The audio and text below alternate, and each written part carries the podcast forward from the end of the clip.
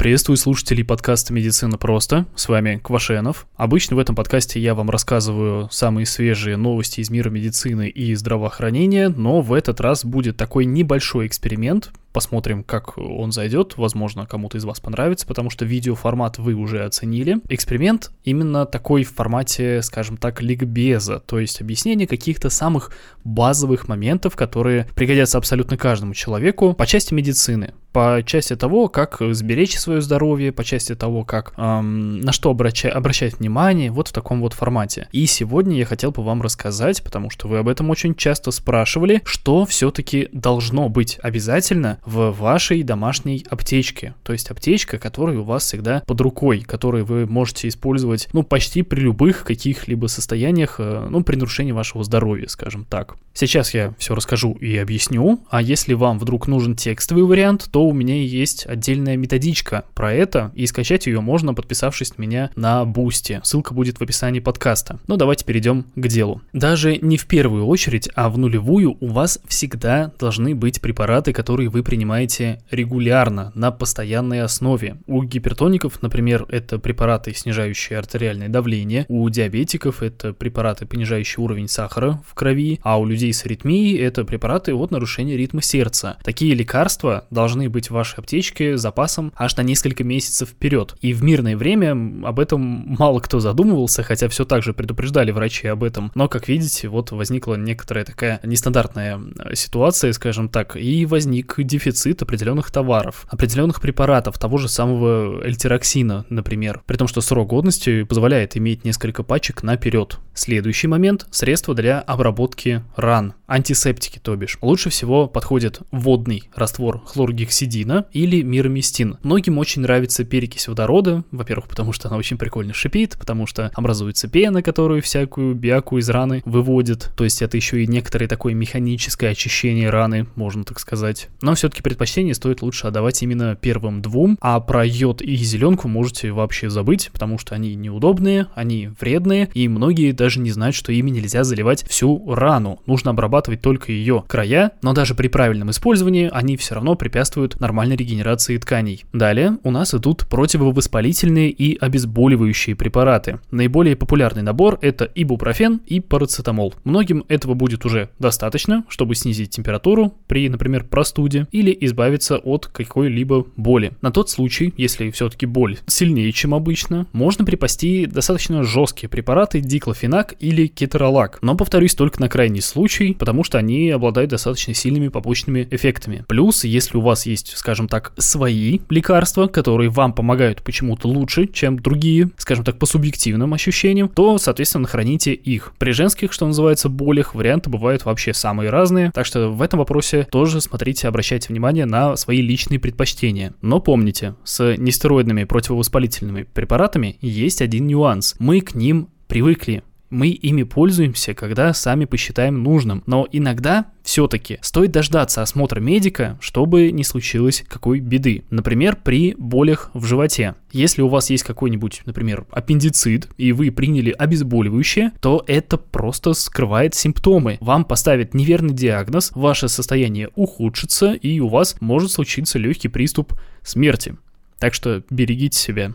Далее у вас должны быть лекарства, которые могут понадобиться, когда этого вообще не ждешь. Это средства от аллергии. Если вы аллергик, эти препараты вы запасли еще, когда мы обсуждали нулевой пункт в самом начале. Если вы не аллергик, то, во-первых, аллергия может возникнуть у вас, а во-вторых, в вашем окружении может оказаться человек с аллергией. Согласитесь, спасти кого-то от удушения – это хорошее дело. Так что парочку подобных препаратов полезно иметь в запасе. Вот пара неплохих примеров. Климастин, цитиризин, лорет-1. Очень многие любят супрастин, но у него довольно сомнительная доказательная база, в отличие от ранее упомянутых. Еще два вида лекарств вам понадобятся на случай пищевого отравления. Это сорбенты и препараты для регидратации. Сорбенты впитывают в себя токсины из кишечника, которые еще не успели всосаться в вашу кровь. Хорошим примером будет энтеросгель и смекта. Они также еще хороши в плане своей лекарственной формы. Это гель и порошок для разведения в воде, соответственно. В таком виде они работают лучше и просто быстрее. Когда Когда речь заходит о сорбентах, многие вспоминают старый добрый активированный уголь, но в настоящее время это препарат из категории «лучше, чем ничего», и у него только одно объективное преимущество перед ранее упомянутыми сорбентами – он дешевле. По всем остальным пунктам он все-таки уступает. А препарат для регидратации помогает восстановить электролитный баланс. При обезвоживании из-за кишечной инфекции простой воды будет недостаточно. Точно так же ее не хватит, например, при кровотечениях или ожогах. При таких состояниях организм теряет много электролитов, и при нарушении их баланса наши клетки просто физически не могут функционировать нормально.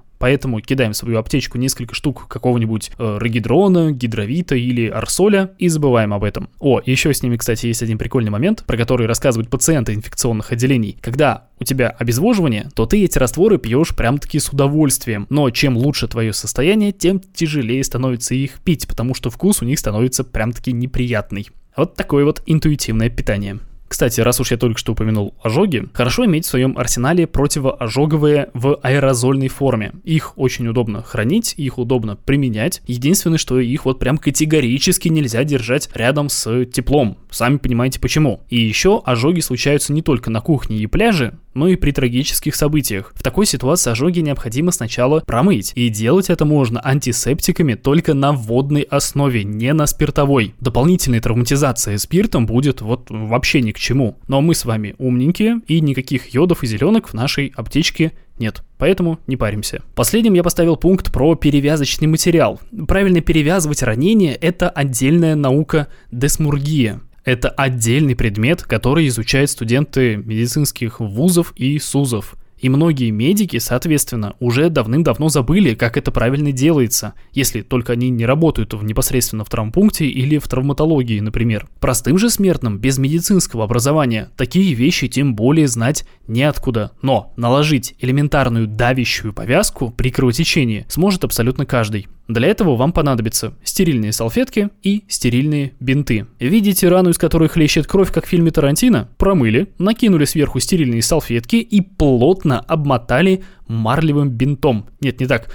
Плотно обмотали бинтом. Можно еще сверху все это дело эластическим бинтом обмотать. И после этого нужно как можно быстрее попасть в травмпункт, потому что то, что вы только что сделали, это временный и ненадежный вариант. На этом можно закончить упаковку домашней аптечки и остается обсудить несколько других моментов, связанных с ней. Во-первых, храните аптечку там, где ее не достанут маленькие дети. Ребенок тянет все подряд в рот, и это нормально, он таким образом познает мир.